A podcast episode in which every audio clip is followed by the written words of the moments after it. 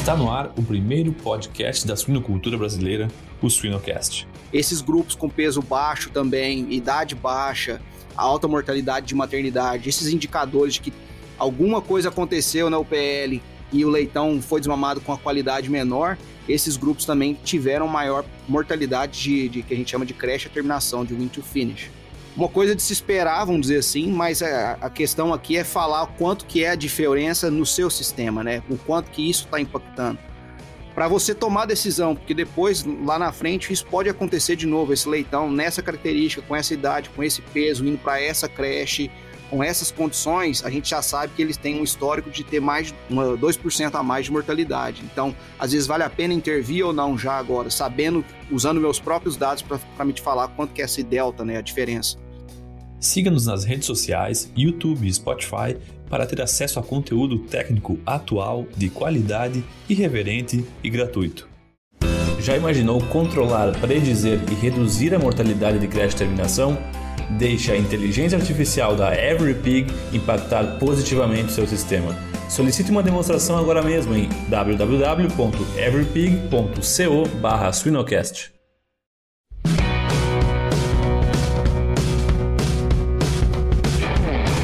Olá pessoal, eu me chamo Jamil Facim e o Suinocast só é possível através do apoio de empresas inovadoras que apoiam a educação continuada na suinocultura brasileira. MSD Saúde Animal, EveryPig, Seva, MS Shippers, Vetoquinol e Biorigem. No programa de hoje a gente tem a honra de receber o médico veterinário Edson Magalhães. Tudo bem, Edson? Tudo bem, Jamil. Como é que você está? Tudo bem, tudo bem. Edson, muito bem-vindo ao Sinocast. É uma honra te receber e bater um papo aqui contigo hoje. A honra é minha. Obrigado pelo convite. Ansioso aí pelo bate-papo. Show de bola, show de bola. Edson, uh, antes de mais nada, a gente quer te conhecer um pouco mais, nossos ouvintes aí vão querem saber uh, um pouco mais sobre, se tu pudesse contar um pouco do teu background aí, como que tu chegou, eu costumo dizer assim, desde quando tu viu o primeiro suíno, seja em livro ou ao vivo, até, até tu chegar hoje, teu, teu, teus dias de hoje na, na suinocultura. Costumo brincar também que é quando a gente não sabia o que era leitor, o que era matriz, qual era a diferença. É, né? Mas, cara, meu pai, ele trabalhava numa empresa é, dando assistência na, na, na, área comercial com suínos e aves, e isso meio que me motivou para ir para veterinária.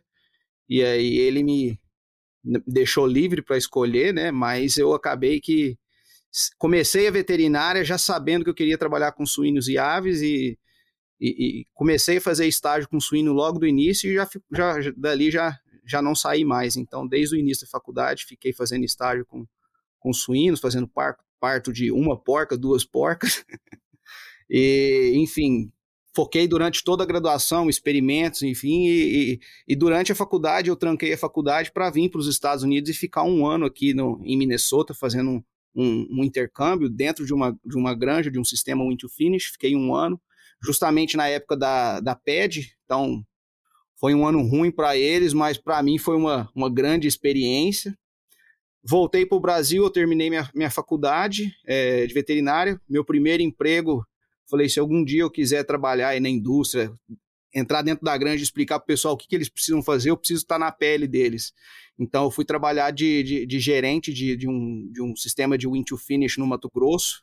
É, depois eu, eu, tive a oportunidade de trabalhar como gerente de, estava gerenciando três UPLs em Brasília, e por último eu fiquei quase três anos ali na, na BRF de Uberlândia, na, na assistência técnica, né, na extensão. É, e depois e vim aqui para os Estados em 2019 fazer o, o meu mestrado. Terminei o mestrado agora e tô, tô começando o PhD. Show de bola, show de bola. Tu, tu tá com o Daniel Linhares aí, então? Positivo. Vim aqui fazer com, com o Daniel Linhares e é o projeto, continuar com ele. Legal, legal. Não, muito legal, muito legal. E, e enquanto tu, tu comentava, assim, eu realmente pensava sobre, esse, sobre essa trajetória, né, de, de às vezes fugir um pouco do padrão da trajetória do, do veterinário, que gosta de animais, entra para fazer o curso e se forma e trabalha, né? Acho que esses, esses desvios no meio do caminho aí são o que, que fazem a gente ganhar a nossa nosso cérebro e as nossas experiências ganharem corpo, né? Para poder, como todo mundo sabe, né, na suinocultura é sempre a gente até vinha discutindo nos bastidores, né? Tem sempre um, uma coisa nova que acontece, a gente tem que estar tá sambando nos 30, se virando nos 30 aí, né? Sambando na lama para se virar e conseguir uh, lidar com algumas situações. Eu acho que é bem isso, né? Tu teve experiência fora e agora está aí de novo. Muito legal, muito legal, Edson.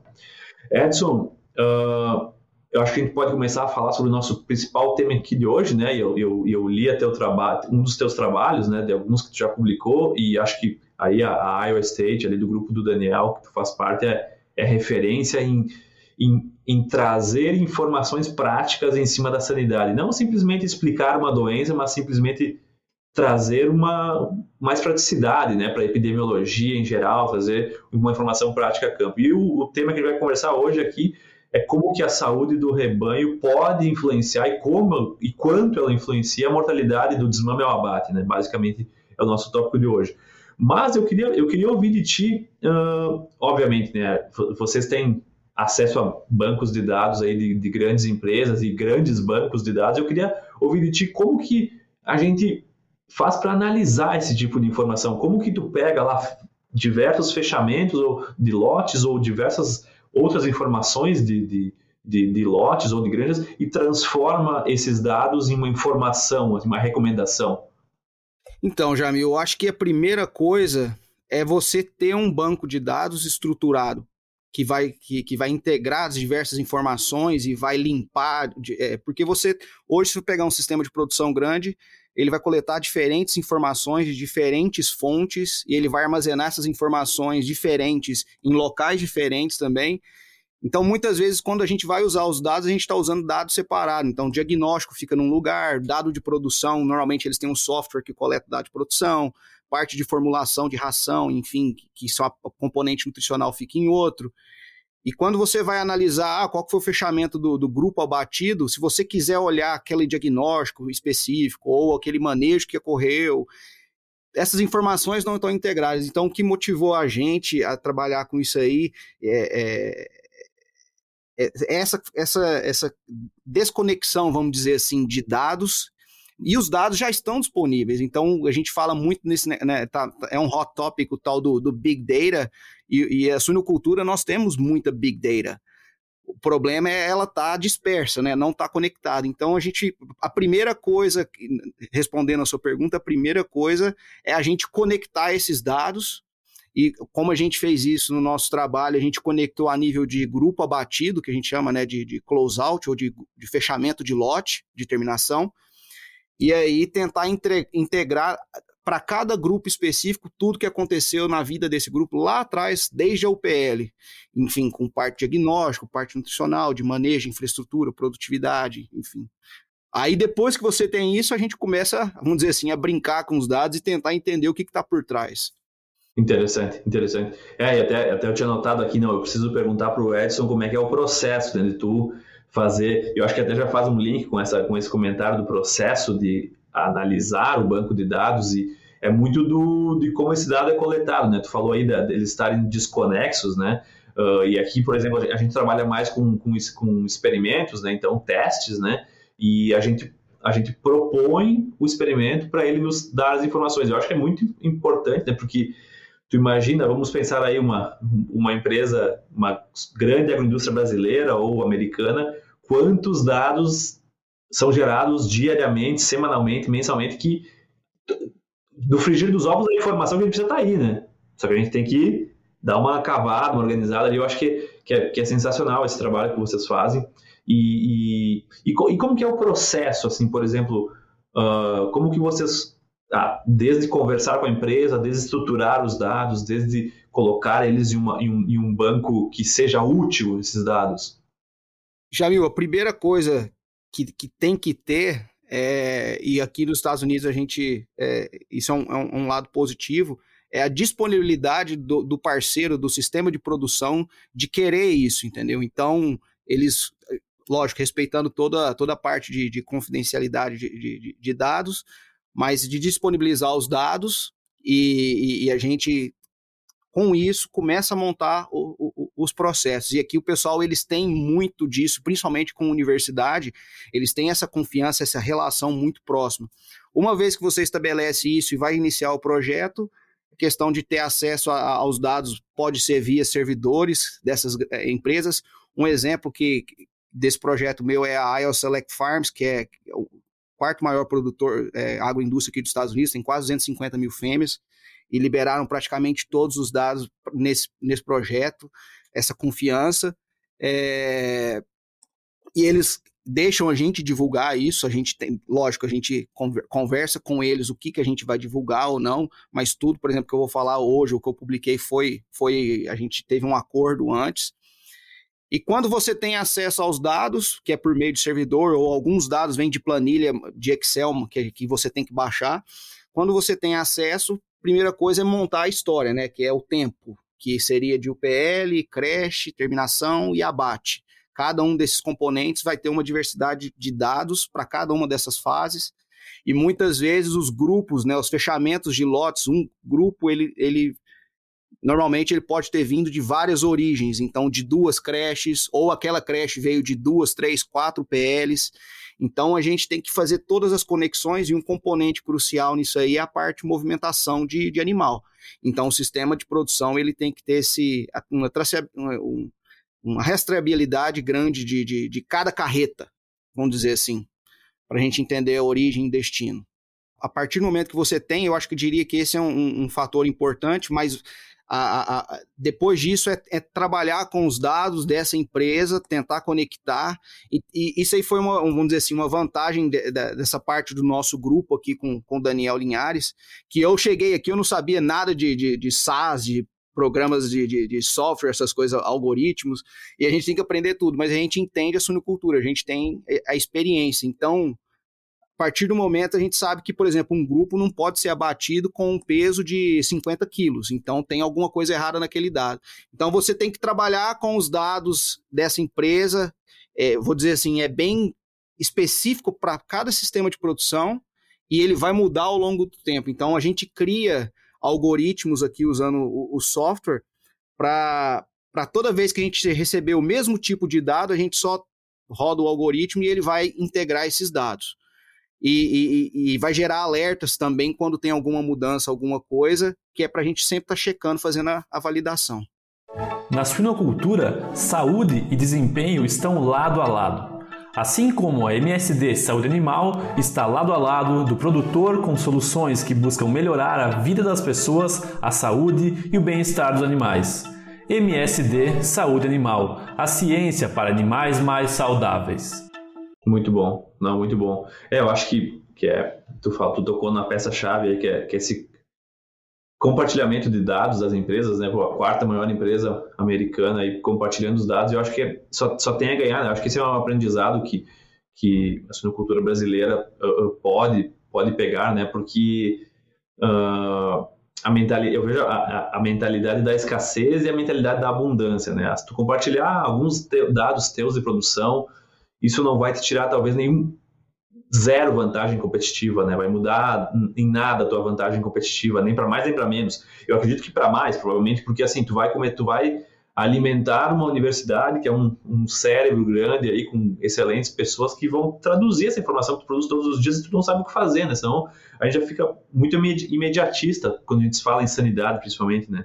Eu acho que é, esse é um. E eu tenho visto algumas empresas, às vezes, tentarem interna, internalizar essa análise, né? E é muito complicado porque eu acho que isso não, não, é o foco da empresa, né? O foco da empresa é produzir suínos de qualidade, alimentar pessoas e ganhar dinheiro, né? Então, acho que esse é o grande foco e às vezes tu ter isso dentro da empresa é muito melhor tu às vezes terceirizar, entre aspas, isso para a universidade, porque ajuda a universidade, ajuda a empresa, ajuda a suinocultura como um todo. Acho que é um grande recado aí que, que, que esses, esses estudos que vocês fazem dão para a gente. Exato, pegando um gancho nisso que você falou, um, um testemunho, vamos dizer assim, da, de um outro sistema de produção que a gente está trabalhando, que é, é, a Ranor, que eles também deixam a gente comunicar que, que a gente tem essa parceria, eles têm mais ou menos 80, 70 mil fêmeas, e eles falam justamente isso, a gente tentou fazer esse tipo de trabalho antes, mas o nosso foco é produzir suíno, então quando você tem cria essa relação, que é exatamente o que você falou, cria essa relação entre um terceiro, que seria uma instituição de ensino, todo mundo ganha, eles vão ganhar, eles vão descobrir o que está impactando a, a, performance dele, vão estar tá aprendendo a usar os dados deles melhores, nós vamos também estar tá aprendendo, e a suinocultura como um todo vai aprender, porque essas empresas eles, elas querem que a gente divulgue o que está impactando a produtividade, que pode ser que, que esse benchmark vai, pode ajudar né, todo mundo a, a, Pô, se eu sei que meu, meu vizinho ali, que por mais que seja meu concorrente, ele está tendo impacto de 2% do agente de peers, por exemplo, então, o que, que você está fazendo de diferente se eu tenho 3, 4? Esse tipo de coisa uhum. que tem que ter. Eu acho que quanto mais a gente tiver isso, todo mundo ganha. Sem dúvida, sem dúvida. É, eu, eu, até em alguns episódios passados do Sinocast, eu conversando com, com o professor Corbellini, conversando com a Jalusa também, eles mencionaram isso, né? Às vezes a gente fica muito preocupado em tentar abafar um caso e internalizar, né? Um, ah, uma, um, uma sintomatologia estranha, né? E, e às vezes, e, e é, talvez às vezes mais vinculado a um ego, né, do que propriamente a esconder alguma coisa que seja uma vantagem competitiva, né? Ah, não quero expor que eu tenho tal coisa. Mas eu acho que, que é bem isso que tu comentou. E Edson, nos trabalhos de vocês, assim, falando mais agora, entrando mais na, na, nas causas sanitárias aí que, que impactam, a, a, a, vinculadas ao rebanho, que, que impactam a mortalidade pós-desmame, o que, que, vocês mais viram, assim, uh, em termos de, dos fatores, assim, que estão relacionados ao rebanho, à, granja lá de porcas, que, que interferem na mortalidade pós-desmame? As causas, os fatores de risco. Jamil, de parte sanitária, a gente analisou alguns agentes, o que estavam acontecendo principalmente na, na fase pré-desmame, mas assim, o principal que, que, que tem o efeito seria Pierce, a ocorrência de Pierce, é um pouco meio que, que já esperado isso para todo mundo, né? E foi a grande questão também, a grande pergunta dos, de, de quem estava trabalhando com a gente, qual que é o impacto de Pierce, por mais que a gente saiba, mas a gente não sabe medir até o final, até lá no frigorífico. Então a gente vê que grupos que foram desmamados de UPLs que tiveram surtos recentes para Pierce, vamos dizer assim, nas, na, ali nas 16 primeiras semanas após um surto, Questão de mortalidade foi maior, mortalidade creche, mortalidade de terminação. E também a gente teve maior, um, isso é um trabalho que eu vou até mostrar no próximo ASV, a gente teve maior proporção de, de, de carcaças abatidas leves, vamos dizer assim. Eles têm um peso. Uhum. Então, esses grupos que vieram, que provavelmente também consequência de average daily gain, de, de, de, de ganho de peso, né? De GPD. Mas a gente também viu questão de micoplasma. Micoplasma estava causando é, que eles têm uma classificação semanal aqui para re, os rebanhos, né? Para PIRG, isso é bem comum e, e alguns sistemas têm para micoplasma. Então eles classificam cada grupo desmamado por semana para esse agente.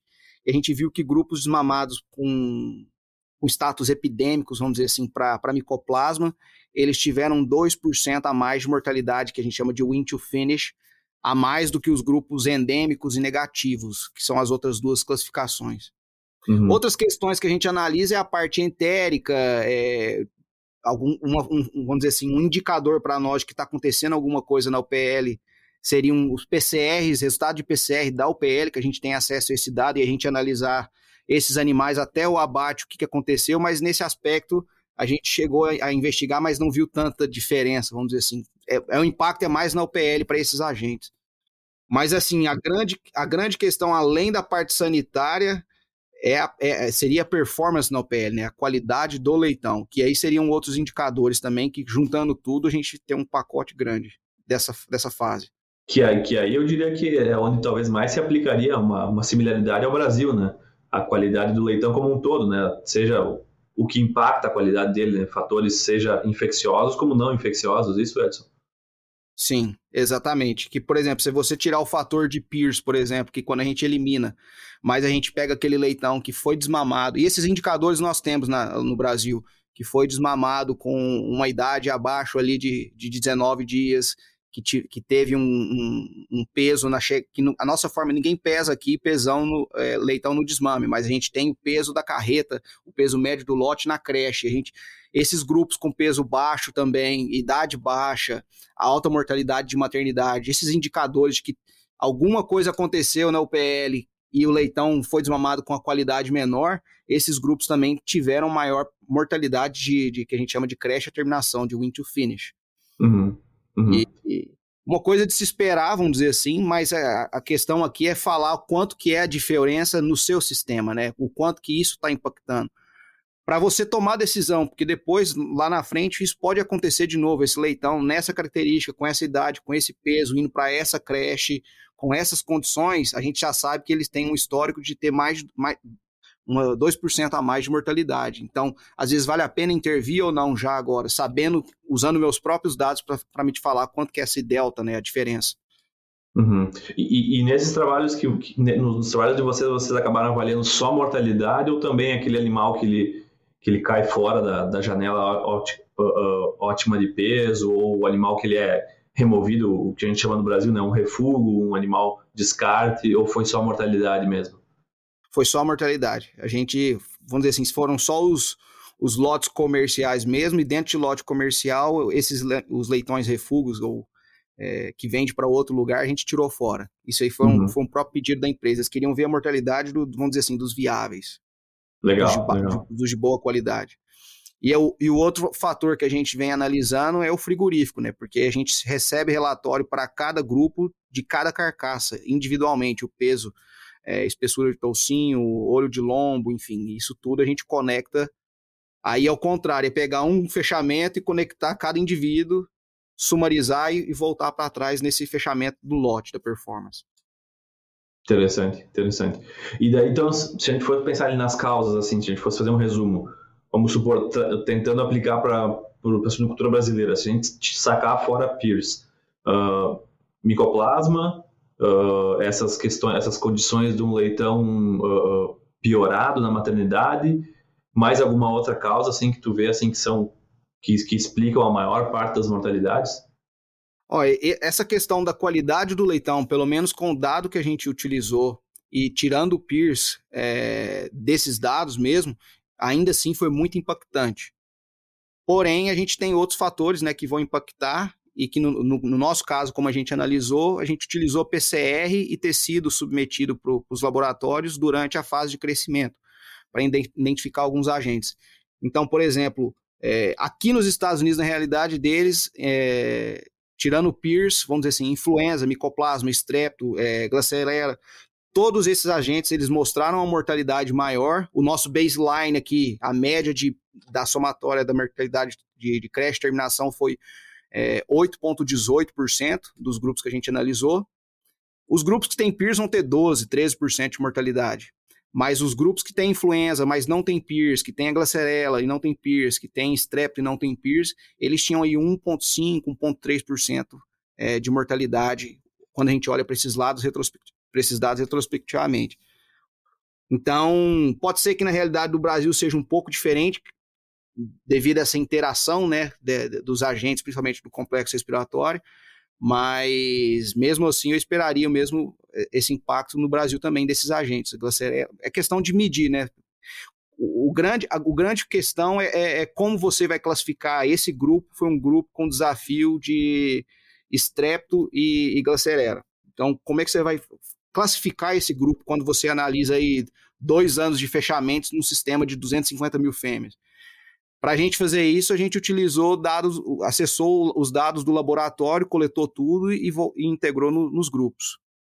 Para te fazer essa análise que eu te falei. Sim, sim. E, e, se tu tivesse que me dar um número assim de quanto que a qualidade do leitão ao desmame explica a mortalidade, ou vamos dizer, o, o, o R ao quadrado ali, quanto que, que seria a qualidade do desmame explicando a mortalidade da creche terminação? Se eu fosse falar antes de analisar, eu, eu, eu, não saberia, mas quando a gente analisou os dados desses dois sistemas que eu citei, a gente viu um padrão aí de, do, do R-square de ser de 65 ali, de por cento da mortalidade, ela é explicada é, por esses animais. E uma correlação que a gente fala, né, uma correlação dos dados de, de 80 ali, vamos dizer assim, praticamente 80%, vamos dizer, mas explicando retrospectivamente ali entre 65 e 70%. Então, eu diria que, que é uma fase que a gente espera que seja importante, que seja impactante, mas que em dois sistemas gr grandes a gente viu essa, essa alta relação. Então, a qualidade do, do, grupo desmamado ela é altamente relacionada e preditiva também do que, que vai acontecer ali na frente. Então, sabendo as condições que esses animais é, são desmamados, a gente olhando para os dados de um sistema de produção e, e fazendo essas, é, essas mensurações, a gente pode tomar algumas intervenções, né, saber quanto que vale a pena ou não intervir. Que a gente já tem o dado, é só questão de avaliar o quanto que realmente está explicando é, é, os leitões nessa, com essas características, o quanto que ele está tá, tá performando, vamos dizer assim, lá na frente. É impressionante, é impressionante se tu pensar que eu, eu, eu, gostava, eu gostava de falar uma coisa quando eu era extensionista e eu vi, eu vi que isso se comprovou depois que eu comecei a, a fazer a, pós-graduação, é que dificilmente, principalmente a creche, né, por ser a fase depois do desmame, uh, dificilmente uma, a creche ela recupera um leitão que foi que chegou, um grupo que chegou desmamado um pouco pior, né? É muito difícil, né, tu, tu entre aspas recuperar e transformar esse lote, né? Então acho que tu vai pensar aí que 60, 65, 70% da, da mortalidade é explicada pela qualidade do tema desmame, só cada vez reforça mais, é, é, não, não tanto o foco em, em termos mais gente da maternidade, mas sim em gastar o tempo dos nossos funcionários atuais uh, uh, nas tarefas que dão aí 1% a menos de mortalidade, 2% a menos de mortalidade, às vezes deixar alguns detalhes de manejo de maternidade para trás e focar a gente está cansado de falar isso. Eu, eu, quando me pergunto, eu falo assim, ó, uh,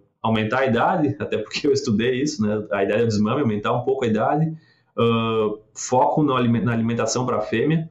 A fêmea tem que comer bem, ou seja, pensar em ambiência e outros fatores que façam ela comer, e o colostro, né? E eu acho que a gente cuidar desses fatores aí, a gente já vai, segundo os, teus, os dados de vocês aí, explicar, explicar e, consequentemente, reduzir né, a mortalidade pós-desmame. E eu diria, Jamil, você me, se você discordar de mim, você me fala, mas assim, eu, eu, esperaria, eu esperaria até um, um, um, que os dados do Brasil, vamos dizer assim, a parte de UPL explicaria ainda mais a mortalidade do que aqui no, nos Estados Unidos. Porque se você pensar aqui um surto de PIRS na creche, a gente viu o grupo com 40% de mortalidade por causa de PIRS na creche. E esses eventos estão todos dentro desses dados que eu analisei, entendeu? PED, PIRS, é, enfim. E algum desses problemas nós não vamos ter no Brasil. Então, eu, aqui foram os dados que eu utilizei.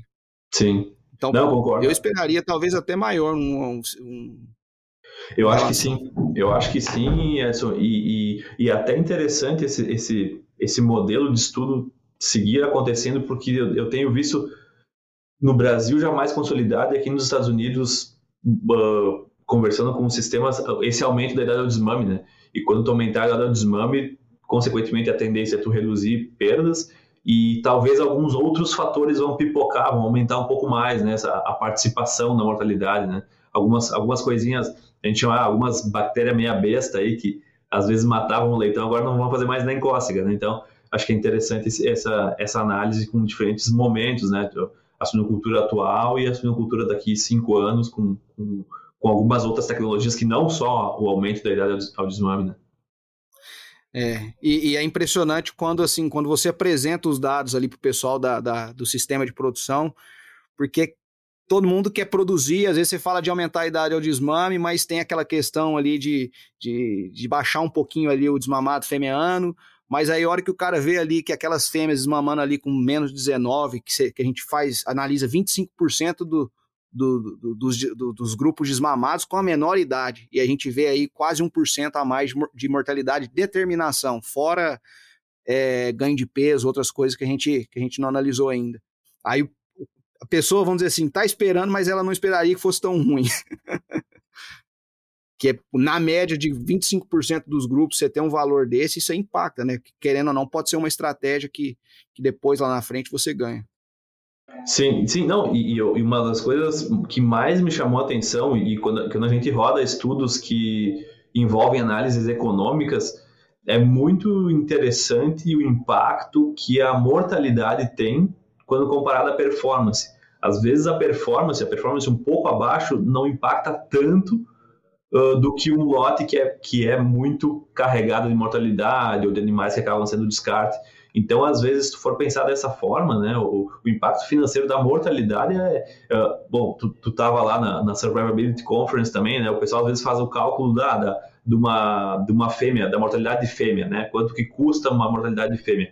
Se tu for fazer um cálculo aí de simples, de padeiro, aí, ah, o que, que tu gastou, uh, o que, que a fêmea custaria, o que, que ela valia, o que, que tu deixou de, de produzir de leitão, às vezes tu chega num valor que não é tão alto, mas quando tu começa a colocar alguns valores que são agregados a isso, ah, quanto vai te custar a reposição, o custo de oportunidade, a perda de oportunidade que tu teve, aí tu chega em valores muito altos. Né? Por isso que a mortalidade em si, quando a gente fala em, impacto financeiro, é muito. Quando a gente faz análises econômicas aqui nos experimentos de nutrição, dificilmente a gente chega, claro, às vezes chega, né? Mas, mas se tu não tem um impacto grande em mortalidade, às vezes a, a, a, análise econômica ela dá muito parecida entre os tratamentos, assim, não deu diferença em mortalidade. Então, a mortalidade chama, chama atenção, né? E, e, e consequentemente, a gente traduz isso para impacto econômico. Né?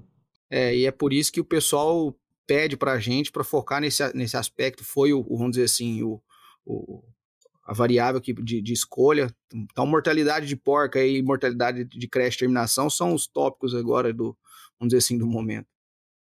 E, e tu viu alguma relação entre a mortalidade de fêmeas da origem com a mortalidade da pós-desmame dessas da progênie desse, dessa granja? Sim, Jamil, a gente viu é, é, um, é uma até questão como explicar, né? Vamos dizer assim, mas as granjas a gente dividiu, igual falei, toda, todos os, o banco de dados a gente dividiu aí, nesse caso, o, a, a, os leitões que vieram de granjas de UPL, onde estava os 25%, é, 25 pior é, mortalidade de porca nas granjas do sistema. Que estava ali numa média, esse, é, numa média estava de 24%, estava bem alta mortalidade, mortalidade anual projetada de porca. E a gente também viu aí é, mais de 2% de mortalidade de, de, de creche terminação associada a esses grupos. E até a gente discutiu com os veterinários aqui, né, o que que isso está relacionado, como é que a gente explica, enfim. Mas, vamos dizer assim, é um, é um indicador de que a, tudo, vamos dizer assim, ali naquela granja não está dando certo e, e, parte sanitária, principalmente, parte de manejo, enfim, e isso está impactando nos leitões que estão que, que, que sendo desmamados até a parte do abate. Uma consequência. Então, um grande indicador, a mortalidade de porcas, os grupos que foram desmamados de granja com mortalidade de porca alta, eles tiveram uma maior mortalidade na terminação também. Uhum. Interessante, interessante. É, porque às vezes a gente não conecta essas duas informações, né? E, e às vezes, eu, por isso que, eu, por isso que eu, eu, eu realmente quis te convidar porque para conversar sobre isso, porque às vezes a gente tem uma visão um pouco muito imediatista é aquela granja, aquele grupo, aquela baia, aquele leitão, né? Ah, então vou avaliar, ah, tem um leitão para medicar porque está com tosse. Eu acho que é, é uma visão um pouco mais diferente do que vocês conseguirem, por exemplo, analisar dessa forma, né? Tu, tu analisar a sanidade e, e tu conseguir direcionar um pouco o foco do veterinário. Uh, não, ó, a gente tem essas granjas, as 25% granjas com maior mortalidade de fêmeas indicam esse aumento de mortalidade pós-desmame. Putz, a gente tem que focar, vamos, vamos passar um pente fino aí e analisar quais são as ações que a gente tem que, entre aspas, focar, né? Tomar alguma atitude, qual seja a atitude, não sei. Mas eu acho que é, é, é, é, o grande pulo do gato aqui é tu munir o veterinário de informações onde ele tem que focar o tempo dele, né? Porque, obviamente, que mortalidade tem em todas as granjas, mas existem mortalidades que são mais fáceis de salvar, entre aspas, e outras menos fáceis e, e, e, e, algumas que roubam mais dinheiro e outras que não roubam tanto. Então, acho que essa questão de, de, de que, que, esse trabalho de vocês traz, quando a gente analisa, quando a gente compara aí uh, uh, uh, fatores de risco, né, a mortalidade das porcas impactando pós-desmame, né? É, outra coisa relacionada a isso seria a quantidade de leitoa. A gente viu uma tendência também para grupos desmamados, vamos dizer assim, onde tinha mais leitoa que pariu esse, vamos dizer assim, esse grupo, teve uma maior proporção de leitoas dentro desse grupo, também teve uma maior mortalidade de terminação, e não só isso, teve maior proporção de, de animais leves, na, de, de abatidos, de carcaça leve, que a gente chama. E importante, Jamil, quando a gente faz esse tipo de análise, tentar, porque por trás a gente tem os confundidores que podem estar tá mascarando essas relações, né? Então a gente tenta analisar isso já, ok, mas essa relação de leitor, será que é quando tem peers? Então a gente controla para peers, enfim, controla para esses fatores. Mas a gente viu é, qualidade do leitão e também a parte de performance do plantel da UPL, mortalidade porca, quantidade de leitoa, que provavelmente é tudo reflexo de, de, de da gestão, vamos dizer assim, né, de, de, do, do, que está acontecendo na granja. tudo isso relacionado aí a, uma, uma pior performance na, na, de mortalidade, creche terminação, explicando aí de 65% a 70%. Não, muito bom. É, não, muito bom. É, e, e, eu acho que é bem, é bem. Todo mundo que nos ouve, que frequenta a granja, tem aquela ideia na cabeça, né? Aquela UPL que, ah, às vezes é uma granja pouco já que já está com uma manutenção atrasada há muito tempo, não para funcionário, todo lote de maternidade tem diarreia, uh, é difícil que, que o animal que sai dessa granja vai ser um Highlander na creche da terminação aí e vai ter uma mortalidade muito baixa, né? Acontece, mas, mas é a exceção, né? Eu acho que é essa a questão, né? A granja, a UPL boa, dificilmente vai, vai, vai perder em mortalidade comparado com a UPL ruim, né? Que acaba tendo reflexo nos seus próprios indicadores ruins, né? Uh, Edson, esquecemos de falar algum ponto aí que, que falamos de causas infecciosas, uh, falou leitoas, mortalidade de matriz, algum ponto que entrou no modelo aí como sendo um, um fator importante para mortalidade pós-desmame? Não, Jamil, foi, foram basicamente esses pontos, e foi, foram esses que a gente focou também. É, agora a gente está incluindo mais variáveis é, relacionadas à parte de fase de crescimento, terminação, para tentar achar aí o, os outros 30% que estava faltando para explicar a mortalidade, que é alguns resultados preliminares a gente já vê o, o impacto de, da, da, densidade no alojamento, né? Então, um intervalo para você alojar também. Tudo isso são fatores que, que, que demoram, é, diferença de idade, a, da, a, o, o desvio padrão do grupo em parte de idade, o desvio padrão do grupo alojado. Então, tudo isso são fatores que estão que, que impactando e agora a gente está colocando junto aí para medir e também ver quanto que é comparado com a, com a parte do PL. Não, interessante, muito interessante. E até estava pensando aqui, se, se, a gente for tirar, claro, não é a mesma coisa, mas se a gente, se a gente tirar o peers do modelo, uh, é, é, exatamente, uh, é uma análise perfeitamente uh, repetível, né? Que pode ser repetida, que pode ser reproduzida nos modelos brasileiros, né? Porque a gente fala, ah, mas o Brasil não tem peers, mas o, todo o outro resto a gente tem, né? A gente tem cole, na, cole do pós-desmame, cole na maternidade, micoplasma, né? E eu, eu queria ouvir de ti, depois desses estudos que vocês fizeram, Edson, o que que tu entende, assim, talvez para agora ou mais para o futuro, como o futuro das granjas, uh, uh, pensando em termos granjas, mais granjas livres, e quando eu falo livres, eu falo basicamente micoplasma, eu diria, num primeiro momento, e talvez livre de outras doenças. O que, que tu vê como a, a suinocultura, tanto americana como brasileira, uh, movendo as suas correntes de encontro a, quando a gente pensa em granjas livres? Então, Jamil, eu acredito que isso aí não é inevitável e, e, e vai ser o futuro do, do, principalmente no Brasil. Aqui, principalmente a gente pensar em micoplasma, eu quando eu estava na, na, indústria antes, é, aqui, aqui é diferente. Aqui o pessoal sabe que pode eliminar micoplasma, então já tem as medidas, são bem parecidas com as medidas, com o protocolo que a gente que eles têm para para peers, que, que você não precisa fazer de, depopulação ou repopulação, que basicamente eh, estabilizando o seu rebanho, imunizando seus animais e também garantindo que na idade certa a exposição para as leitores que estão entrando, descartando os animais certos, com o tempo você consegue se tornar uma granja eh, negativa para micoplasma e isso é, isso é viável. Então eu acredito que isso, principalmente usando o modelo daqui, o pessoal cada vez mais acontecendo aqui nos Estados Unidos, isso vai servir de modelo para o Brasil. É, mas é, é, uma cultura de, de, de, também, eu acho que Peers influencia nisso, que é de você saber o impacto desse agente na, na, parte econômica, o pessoal tentar medir isso, entendeu? E às vezes no Brasil tem muita coisa acontecendo do agente, por isso que, que isso não estimula tanto você se tornar livre. Aqui é muito difícil o pessoal não saber o que está impactando no, é, a peers ou micoplasma e está tá impactando na realidade deles. Então, essa qualidade de informação, vamos dizer assim, de, da real situação é, do que está acontecendo, isso estimula o, o, cara a tomar a decisão rápida. Ele sabe que ele está perdendo dinheiro ali, ele sabe que a vacina, com o manejo, com isso, com aquilo, mais o custo de um surto, tudo isso impacta em X. Então, vale a pena medir. E ele tem dados de outras pessoas que fizeram de forma acessível igual eu comentei contigo, isso é comum, é, o pessoal, o Paul Yes, que é um dos que mais é, é, apresenta sobre isso, sobre esses programas de, de, de, eliminação de micoplasma, alguns trabalhos também na parte de, de universidade fez, o próprio Gustavo Silva fez é, uma parte dessa econômica do, do, de micoplasma. Então, todos esses fatores estimulam o pessoal a, a comprar a informação mais rápido e implementar. Show de bola. É, eu vejo, eu vejo também de uma maneira que, da maneira que a gente move a suinocultura ao encontro de uma realidade sem antibióticos e também sem óxido de zinco, a gente tem que pensar algumas mudanças um pouco mais drásticas, né? Uh, uh, às vezes ficar comumente convivendo com, com micro-organismos aí que a gente já, já, já cansou de lidar e que a gente segue perdendo, né? Acho que uh, ter esse pensamento em sair um pouco fora da caixa, pensar, não, como é que eu posso fazer para me tornar livre dessa doença? Acho que acaba sendo uma, uma certa tendência mesmo.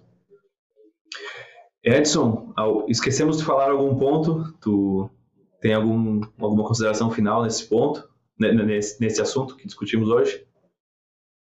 Não, acho que acho que é isso, Jamil. E, e para mim, assim, que estava na indústria antes de vir para cá, eu tinha essa, eu vi essa dificuldade algumas vezes de da indústria como um todo de, de utilizar os dados e, e aqui também tem essa dificuldade, mas o pessoal agora está tendo mais esse, esse, esse, essa vontade de utilizar os próprios dados de uma forma, vamos dizer assim, automatizada que eu diria que não que, que nós não temos isso muito pronto hoje, mas os dados estão disponíveis. Então, é uma questão de, de, igual você comentou, fazer essas parcerias, enfim, todo esse tipo de coisa, todo esse tipo de coisa pode estimular o, o sistema de produção a ter mais informações e aí começar a ter que a gente chama de data driven decision, que seria a decisão tomada com base nos dados. Deixa o dado te falar o que está impactando e isso vai te ajudar a tomar informação, não que vai substituir, mas vai te servir como auxílio para o veterinário ou para o gerente ali do sistema.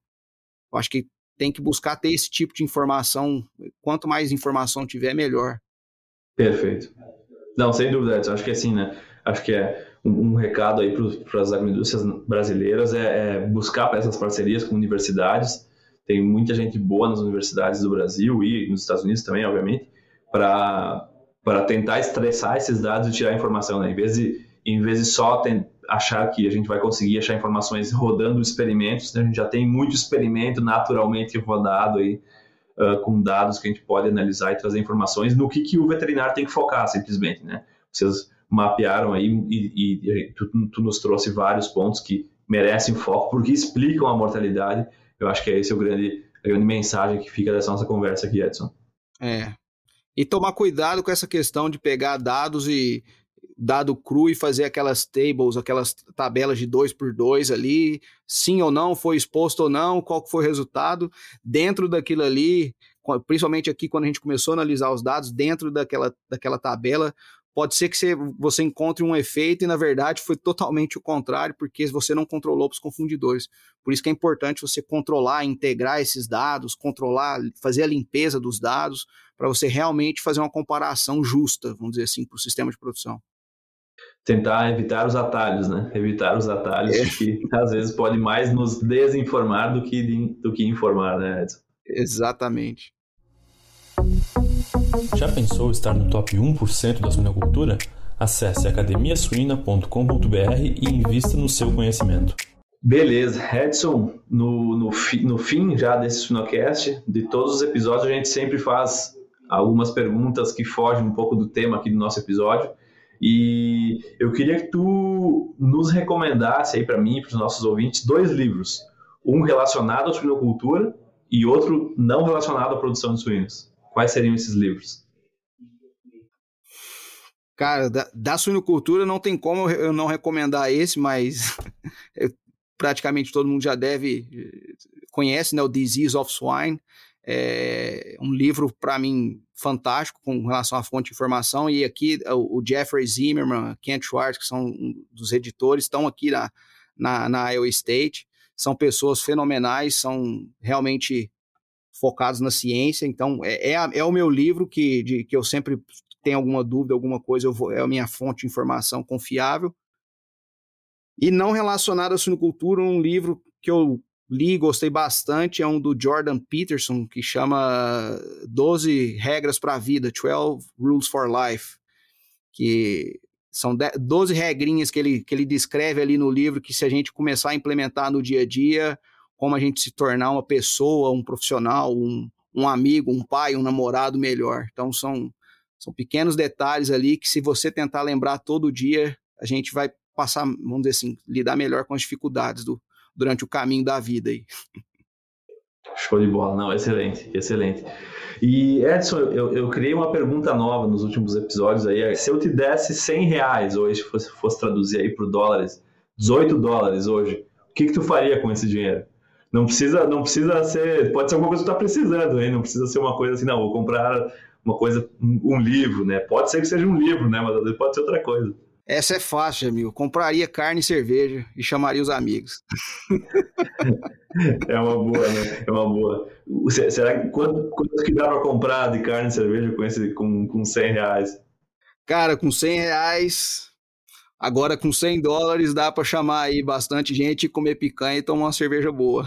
É, é apesar do custo, acho que apesar do custo estar um pouco alto é, da, da, da, carne, dá, dá para dá fazer, chamar pelo menos os melhores amigos, né, Edson? Não, os melhores dá. Se for fazer muita gente, aí não. Aí, aí o Jamil precisa me dar mais, um pouquinho de dinheiro. não, excelente, excelente. Edson, muito legal bater esse papo aqui contigo. Espero que. Valeu público que nos escuta também tenha aprendido, assim como eu aprendi bastante conversar contigo. Te agradeço novamente pelo teu tempo aqui no Sinocast. Cara, eu que agradeço o convite, é um prazer estar participando e podem contar comigo para qualquer coisa aí. E tamo junto. Da mesma forma, Edson, um grande abraço. Tudo de bom. Até mais.